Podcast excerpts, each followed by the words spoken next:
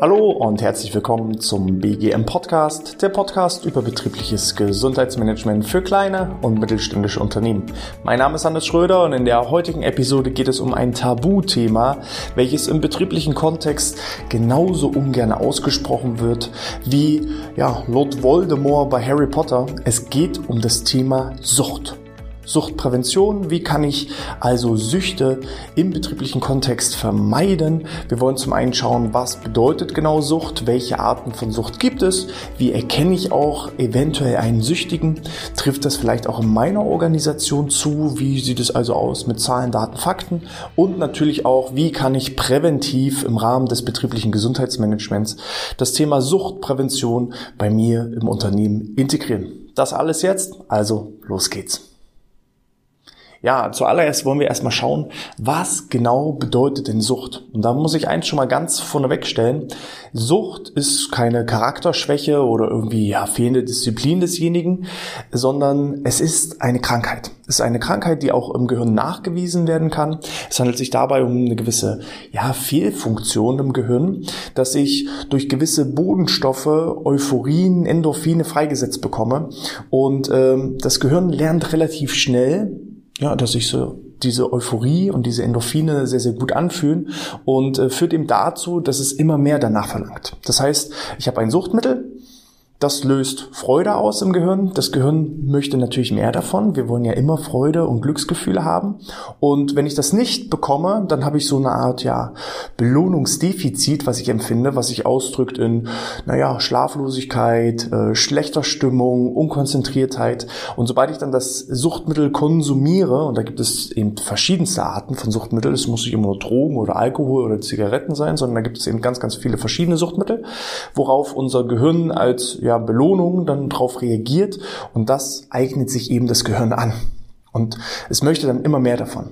Und so komme ich halt Stück für Stück in die Sucht hinein. Und da eben handelt es sich um eine klare Krankheit und nicht irgendwie eine Charakterschwäche. Ähm, und das ist eben auch das Gefährliche.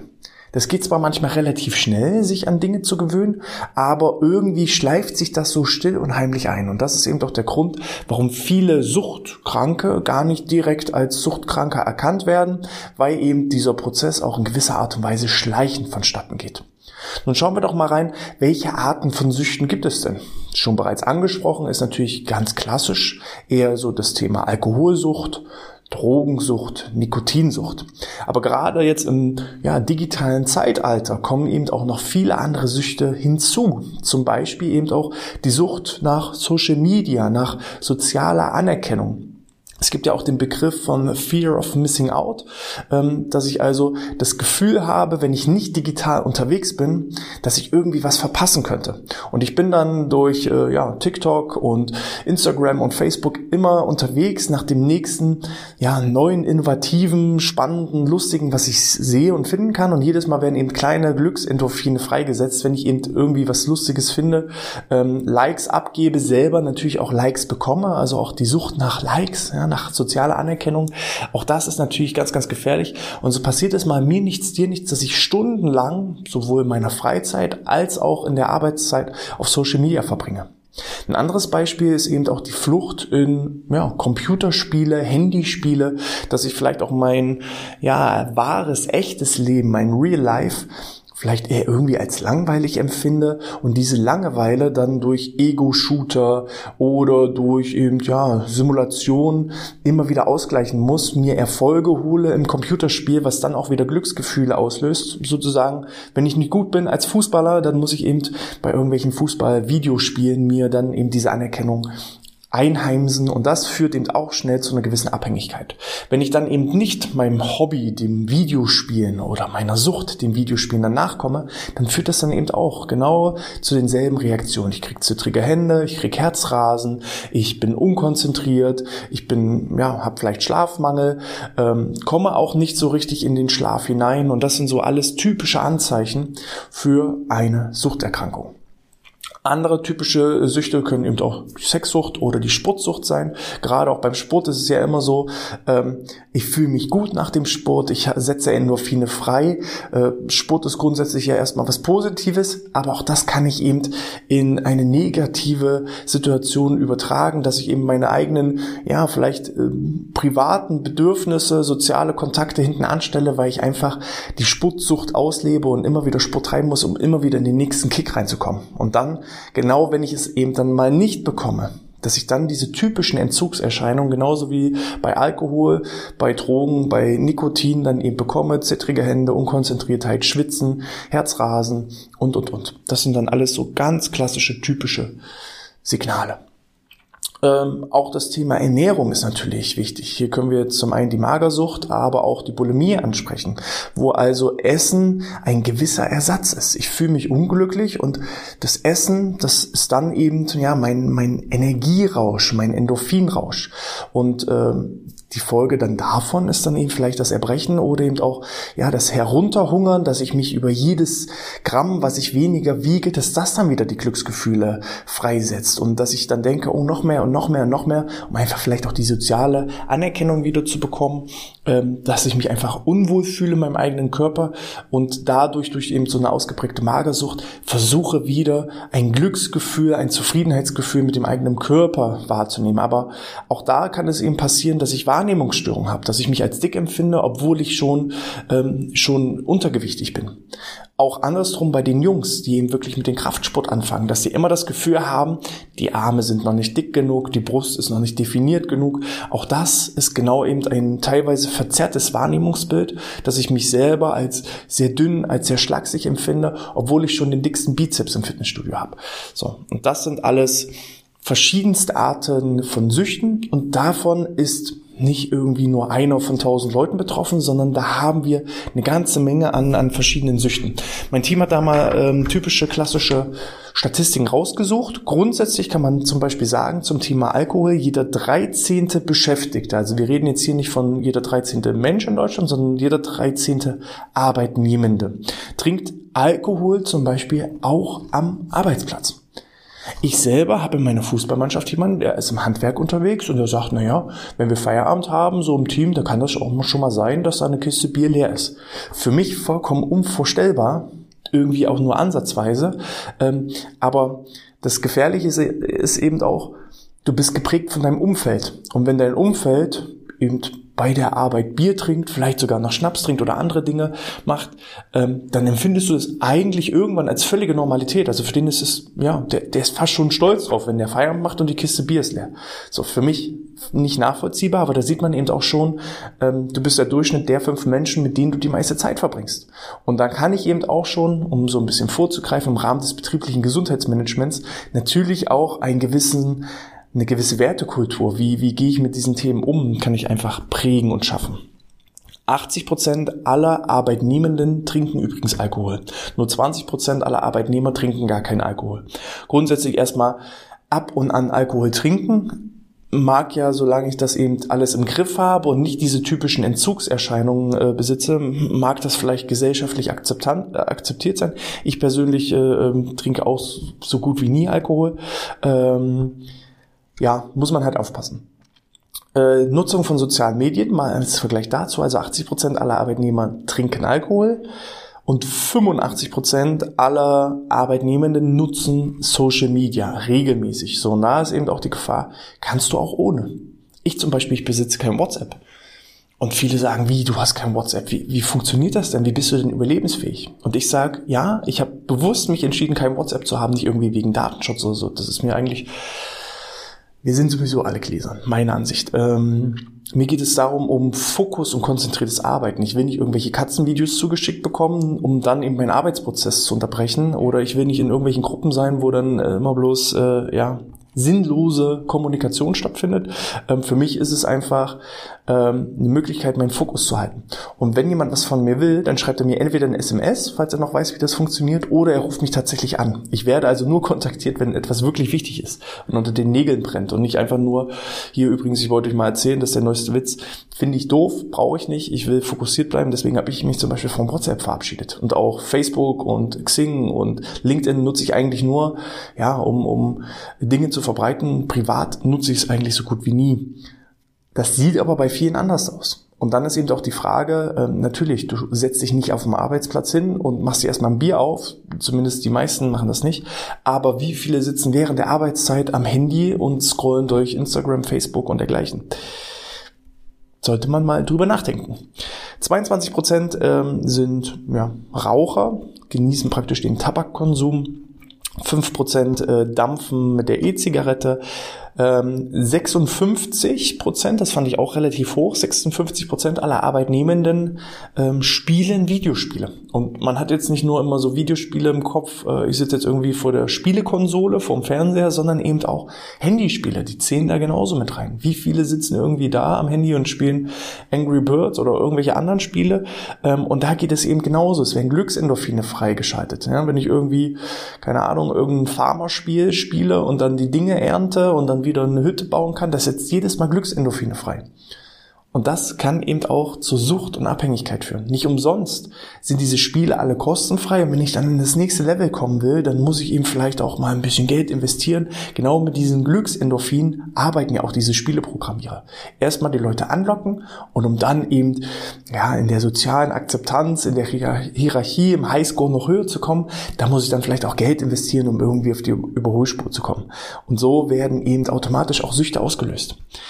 Ähm, zum Alkoholkonsum in Deutschland schauen wir mal. Also es ist so, der ist in den vergangenen Jahren und Jahrzehnten Stück für Stück zurückgegangen. Also da sind wir schon mal auf einem guten Weg. Nichtsdestotrotz ist es immer noch so, dass jeder Deutsche durchschnittlich 11,4 Liter reinen Alkohol konsumiert. Das heißt, habe ich jetzt irgendwie eine Schnapsflasche mit 30% Alkoholanteil, wenn ich dann drei Schnapsflaschen ein Liter leer getrunken habe, dann habe ich einen Liter in dem Sinne reinen Alkohol. Also äh, 3 mal 33 wären dann 100 Prozent oder ein bisschen mehr, äh, ein bisschen weniger, aber ungefähr, so könnt ihr euch das vorstellen. Also man kann fast sagen, ich würde jetzt schätzen, so eine durchschnittliche Flasche Alkohol hat irgendwo 30, 40 Prozent.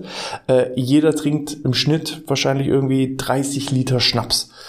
Da kommt natürlich Wein dazu, da kommt äh, Bier dazu, aber nur um das mal so zu greifen, das ist eine Menge, das ist eine ganze Menge. Also 11,4 Liter. Das heißt ein Liter reiner Alkohol im Monat. Das heißt irgendwie drei bis vier Flaschen Schnaps pro Monat. Empfinde ich als relativ viel, als, zumindest als Nicht-Konsument. Ähm, damit sind wir im weltweiten Vergleich, äh, ja, also der weltweite Durchschnitt ist äh, nur halb so stark. Das heißt, wir sind doppelt so stark starke Alkoholtrinker, obwohl es Stück für Stück schon zurückgegangen ist, als ähm, der Durchschnitt weltweit. Also da haben wir noch etliches am Rückbauen des Alkoholkonsums. Schätzungen zufolge belaufen sich die Kosten durch alkoholbedingte Krankheiten auf ca. 40 Millionen Euro jährlich in Deutschland. Das ist eine Statistik, die der Spiegel veröffentlicht hat. Und äh, wenn wir jetzt nochmal genau gucken, wie sieht es denn aus in der Sucht am Arbeitsplatz? 71 Prozent ähm, der Raucher ähm, rauchen auch während der Arbeitszeit. 11 Prozent der Beschäftigten mit ähm, ja, riskanten Alkoholgebrauch waren in den letzten drei Monaten unkonzentriert oder abgelenkt bei der Arbeit. Also es wirkt sich auch auf die Arbeitsweise aus. Rund jeder dritte Beschäftigte nutzt soziale Medien auch während der Arbeitszeit.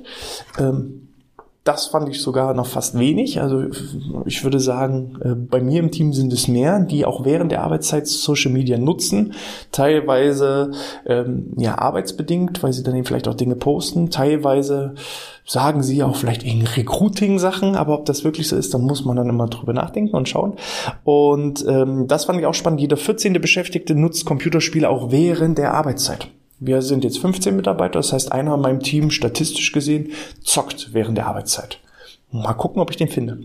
So, dann äh, circa 5% der Arbeitnehmer sind alkoholabhängig und bei Führungskräften, und das fand ich spannend, sind sogar 10% betroffen. Das heißt, es hat auch nichts mit dem Bildungsstand zu tun sozusagen, naja, ich habe hier nur Ingenieure sitzen, das sind alles hochgebildete Leute, das Thema Alkohol ist bei uns kein Thema. Nein, auch die Hochgebildeten sind vom Thema Alkohol, Alkoholabhängigkeit betroffen. Die stehen natürlich nicht irgendwo an der Einkaufshalle und genießen da ihr Bierchen, aber genau eben dieser, ja, dieser Genuss, der manchmal gemacht wird. Und das Problem ist, es wird dann halt täglich gemacht. Wenn ich eben abends nach Hause komme und sage, boah, heute war so ein stressiger Tag, ich belohne mich jetzt erstmal mit einem schönen Glas Rotwein. So. Und wenn ich das aber einmal im Monat mache, dann mag das noch okay sein. Wobei, wenn ich auch ja einmal im Monat und das aber jeden Monat regelmäßig mache, dann konsumiere ich ja auch regelmäßig Alkohol.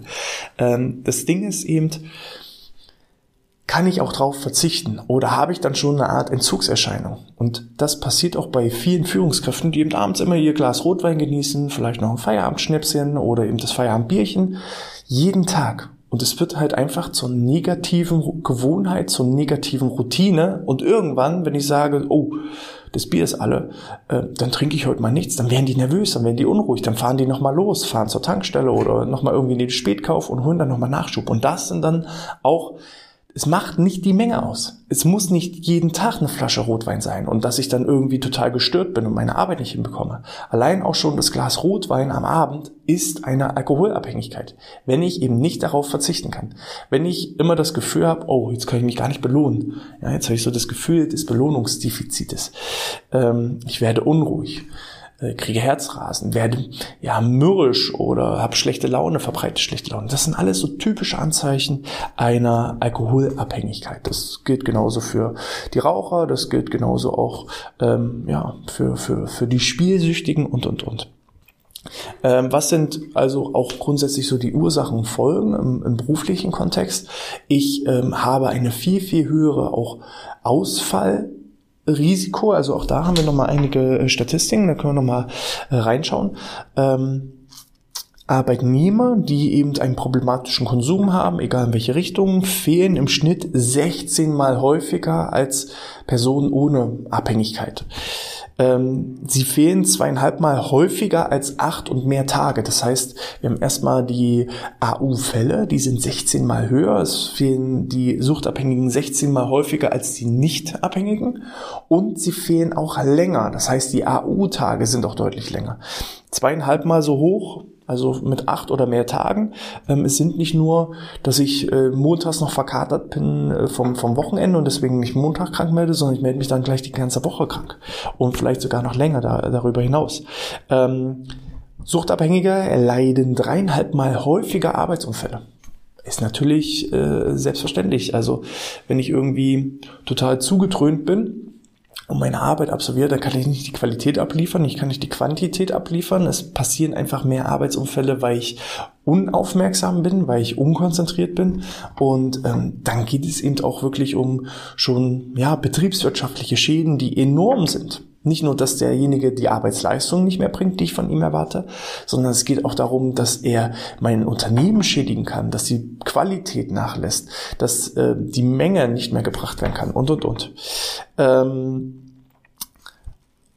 Suchterkrankte nehmen fünfmal häufiger Krankenversicherungsleistungen in Anspruch und sind fünfmal häufiger arbeitsunfähig gemeldet als alle anderen und es wird ähm, etwa ein 25-prozentiger Verlust der Arbeitsleistung entsprechend prognostiziert und eingeschätzt.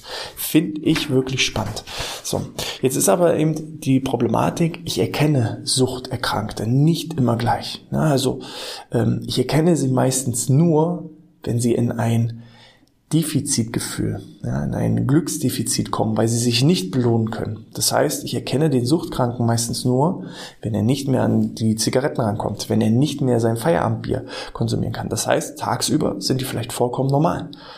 Und abends, wenn sie dann eben die Feierabendbierchen nicht bekommen oder während der Arbeitszeit ihre Zigaretten nicht bekommen, oder nicht, ja, bis vor kurzem gab es ja einen Ausfall von Instagram und Facebook, ähm, riesiger medialer Aufruhr, äh, dass alle gesagt haben, oh Gott, Facebook und WhatsApp und Instagram, das ging alles mal ein paar Stunden nicht und alle waren total auf einmal ja in Panik. Oh Gott, wie soll mein Leben weitergehen? So, was eben auch gesellschaftlich schon zeigt, wie wichtig diese Medien sind und wenn man die jetzt wegrationalisiert, ähm, was dann für eine Panik und äh, für eine Unruhe entsteht und teilweise auch eine Langeweile, dass die Leute gar nicht mehr wissen, oh Gott, jetzt geht das nicht. Was mache ich jetzt die nächsten zwei Stunden? Und das sind halt alles typische Anzeichen von ja, Entzugserscheinungen. Das bedeutet, bedeutet, solange es noch nicht zu einem Überkonsum kommt, das heißt, im Fall des, des Rauchers, dass ich ihn wirklich gar nicht mehr sehe, ohne dass er eine Zigarette im Mund hat, äh, dann fällt es mir irgendwann auf. Oder in Form des äh, Alkoholabhängigen, dass ich es schon rieche oder teilweise sehe, dass er während der Arbeitszeit ähm, ja Alkohol konsumieren muss. Bei mir, ich hatte damals äh, tatsächlich wirklich eine, eine Lehrerin, die von dieser Problematik betroffen war. Immer wenn die ihre ja, Tasche aufgestellt hat, dann klimperte ja die, das Glas in ihrer Tasche und da fiel auch mal der ein oder andere ja, Schnaps aus, aus, aus der leere Schnapsflasche aus der Tasche. Ähm, das waren dann schon sehr, sehr fortgeschrittene und sehr, sehr deutliche Indizien, dass da eine Problematik vorliegt. Aber bei den meisten ist es eben nicht der Fall. Und das macht es eben so gefährlich. Ich kann natürlich auch eine gewisse Fehleinschätzung äh, machen. Nicht jeder Suchterkrankte weiß natürlich oder möchte es auch akzeptieren. Er findet es ja als vollkommen normal. Ne? Also sein täglicher Rotwein am Abend als Feierabendsbelohnung, das ist halt für ihn normal. Und wenn man ihn dann darauf anspricht und sagt, Mensch, kann das sein, dass du ein Problem hast mit der Alkoholabhängigkeit, dann stößt man natürlich auch oft auf taube, auf taube Ohren. Von wegen, ach, das ist ja gar nicht so schlimm und hab dich noch mal nicht so. Und das kann natürlich auch Stress und Streit auslösen. Deswegen würde ich jetzt einfach mal direkt im Bereich des betrieblichen Gesundheitsmanagements umleiten und da einfach mal mögliche Lösungen, mögliche Ideen präsentieren. Die Ideen sind auch hier wieder so ein bisschen untergliedert. Wir müssen ja immer einmal in Verhaltensprävention und in Verhältnisprävention denken. Ähm, die Verhältnisse sind praktisch das Umfeld. Was kann ich umfeldmäßig tun und verändern, um demjenigen präventiv etwas Gutes zu tun? Und das Verhalten zielt natürlich wieder auf die Person ab. Von daher fangen wir erstmal an auf der Verhältnisebene und ich teile gerne Maßnahmen immer in Sensibilisierungsmaßnahmen ein, in Informationsmaßnahmen ein und in Umsetzungsmaßnahmen ein. So. Und was kann ich jetzt als Verhältnisse erstmal ändern ähm, zur Sensibilisierung? Da ist es halt so, ich kann erstmal sensibilisieren in Form von Infokampagnen. Ich kann erstmal ein Umfeld schaffen, wo das Thema offen angesprochen werden kann. Dass einfach diese, dieses Gefühl von Angst, oh Gott, wenn ich selber erkenne, ich bin suchtkrank, ich muss es jetzt von meinen Kollegen und Kollegen, von meinem Vorgesetzten tunlichst verheimlichen. Das sollte als erstes, naja, erstmal sensibilisiert und ähm, abgebaut werden. Dass ich auch, wenn ich selber erkenne, dass ich suchtkrank bin, dass ich dann in einem Umfeld bin, dass ich optimale Verhältnisse habe, wo es auch klar ist, es handelt sich hier nicht um eine Charakterschwäche von mir, sondern es handelt sich um eine Krankheit. Und das kann ich eben gut machen, indem ich auch solche Dinge in meine Kultur, in meine Kommunikation, in meine Werte mit aufnehme. So wie ich gesagt habe, ja, alle äh, bei Harry Potter trauen sich nicht Voldemort zu sagen. So muss auch ähm, ja eine gewisse Akzeptanz sein, dass man auch mal offen über Themen wie Sucht, Suchtprävention, ähm, verschiedene Arten von Süchten einfach auch mal offen drüber spricht und diskutiert ohne einzelne Personen gleich an den Pranger zu stellen und zu sagen, so, wir machen jetzt hier eine Intervention und äh, versuchen dich jetzt hier von der bösen Seite auf die gute Seite wieder rüberzuziehen. Nein, es geht erstmal darum, allgemein, offen und ehrlich mit diesem Thema umzugehen. Das ist erstmal das Thema Sensibilisierung und geht auch so ein bisschen das Thema Information mit rein.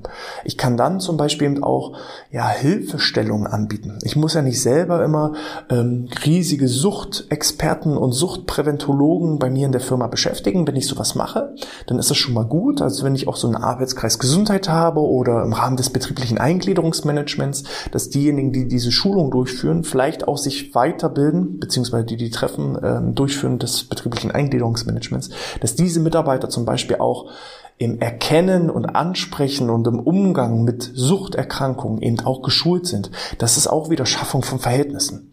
Das heißt, ich will nicht gleich das Verhalten des Einzelnen beeinflussen, sondern ähm, ja gut ausgebildete Leute schaffen erstmal die Verhältnisse, um offen mit dem Thema Sucht und Suchtprävention umzugehen.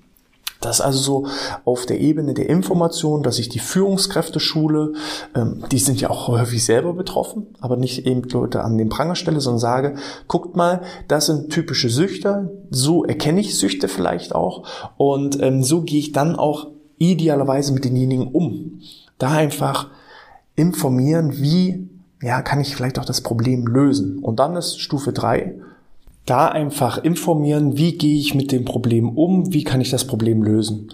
Und dann in Stufe drei muss ich natürlich in die praktische Umsetzung kommen. Das heißt, ich muss die Verhältnisse schaffen, auch ja mit Suchtprävention ähm, praktisch in meinem Betrieb umzugehen. Und das geht eben zum Beispiel durch die Schaffung von Rauchentwöhnungskursen, ähm, indem ich mir vielleicht auch Experten zum Thema Suchtprävention ins Haus hole, die über die verschiedenen Themen informieren, ähm, auch wieder Lösungen aufzeigen und mit den ja mit den Suchterkrankten, mit den Betroffenen dann auch an der Problemumsetzung, an der Problemlösung arbeiten. Das kann auch beispielsweise die Vermittlung sein. Es gibt ja auch verschiedene ähm, Hilfestellen. Wir hatten ja auch den Podcast zum Thema äh, Hilfe zur Selbsthilfe, wo wir in einer Selbsthilfestelle waren, diese Experten mal ins Haus holen, Kontakte verteilen, vermitteln. Auch das ist schon praktische Umsetzung. Ich muss nicht äh, bei mir die anonymen Alkoholiker äh, ja als, als regelmäßigen Kurs anbieten und ein Treffen organisieren bei mir. Nein, das kann man auch auf neutralem Boden mit neutralen Personen machen und da einfach auch die Vermittlung des Ganzen ist dann schon die praktische Umsetzung.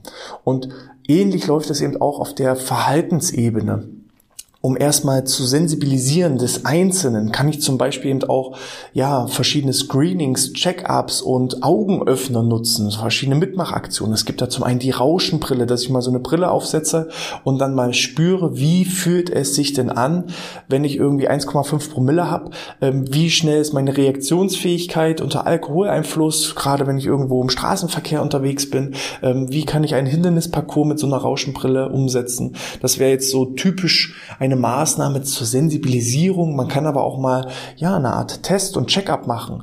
Ähm, ab wann bin ich denn alkoholabhängig? Ab wann bin ich denn computerspielabhängig? Ab wann bin ich denn nikotinabhängig? Und äh, da einfach schwarz auf weiß dem Einzelnen aufzeigen, ey, guck mal, du hast zwar das Gefühl, du hast kein Problem, aber wenn man es mal ganz kritisch sieht und ganz genau sieht, bist du alkoholabhängig oder spieleabhängig oder nikotinabhängig, auch wenn du es dir vielleicht nicht eingestehen willst. Und dann kann ich vielleicht erstmal eben die Augen öffnen, die Probleme klar aufzeigen, ihm ein gewisses Problembewusstsein schaffen. Und dann nehme ich ihn weiter auch wieder zur zweiten Ebene und informiere ihn darüber. Was bedeutet es denn, alkoholabhängig zu sein? Alkoholabhängig ist nicht jeden Tag eine Flasche Schnaps. Alkoholabhängig ist eben auch der Feierabendwein, der aber eben auch regelmäßig und, und ähm, ja, in, in einfach als Belohnung dient und ich fühle mich schlecht, wenn ich ihn nicht bekomme, dass das eben schon eine gewisse Alkoholabhängigkeit ist. Ich informiere ihn, ich zeige aber eben auch da mögliche Lösungen an und auf und führe ihn dann persönlich in eine Problemlösung, dass ich ihnen eben eine Selbsthilfegruppe dann entsprechend auch anbiete und ähm, Experten an die Seite stelle und da eben einfach auch ja, mögliche Lösungen aufzuzeigen, gleichzeitig aber auch die potenziellen Konsequenzen, wenn er nicht daran arbeitet, was ihm denn möglicherweise ähm, drohen sollte. Weil er ist eine Gefahr für sich, er ist eine Gefahr für unsere Kunden, er ist eine Gefahr für seine Kollegen. Wir wissen ja nun, er ist häufiger krank und ja, produziert mehr Arbeitsunfälle und das muss ja nicht nur seine eigene Person betreffen. Im schlechtesten Fall ähm, führt er auch noch zu Schäden von anderen und das wollen wir einfach vermeiden. So, und das muss einfach klar aufgezeigt werden. Und äh, wenn wir da auch wieder in den drei typischen Bereichen Sensibilisierung, Information und Umsetzung einfach denken, dann ähm, gibt es eben viele verschiedene äh, Lösungsansätze. Das ist hier bloß ein kleiner Auszug. So, ich denke mal, zum Thema Sucht war das schon mal ja, ein kleiner Augenöffner. Ich hoffe, dass ich mit dieser Episode vielleicht auch ein bisschen eine Lanze brechen kann. Gerne leite diese Episode weiter an Kollegen, an Kollegen, an Führungskräfte, um sich einfach mal mit dem Thema auseinanderzusetzen, nicht als Tabuthema wahrzunehmen. Das ist eben so der, der Ansatz hier in diesem Podcast, das Ganze einfach mal offen anzusprechen, auch mal klar zu machen das ist nicht einer von tausend, der da betroffen ist, sondern es ist ja jede zehnte Führungskraft, die davon von diesem Thema betroffen ist. Und deswegen müssen wir da offen mit umgehen, ähm, um sich ja Probleme einzugestehen. Es ist eine Krankheit, wie viele andere Krankheiten auch, und äh, um dann eben einfach Lösungen aufzuzeigen und Lösungen gemeinsam zu entwickeln das Ganze nicht mehr irgendwie stillschweigend unter den Teppich zu kehren. Wenn euch das gefallen hat, dann freue ich mich wie immer über eine 5-Sterne-Bewertung in iTunes oder in der Apple Podcast App.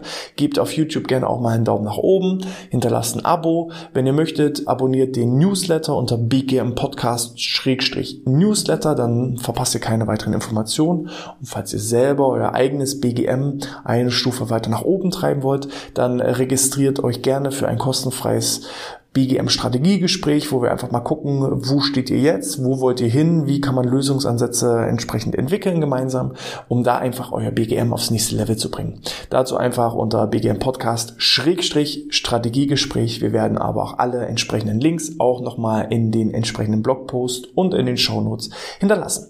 In diesem Sinne, ich wünsche euch alles Gute, geht sensibel mit dem Thema um und äh, ja, Bleibt gesund, das ist das Wichtigste. In diesem Sinne, bis zum nächsten Mal und sportfrei.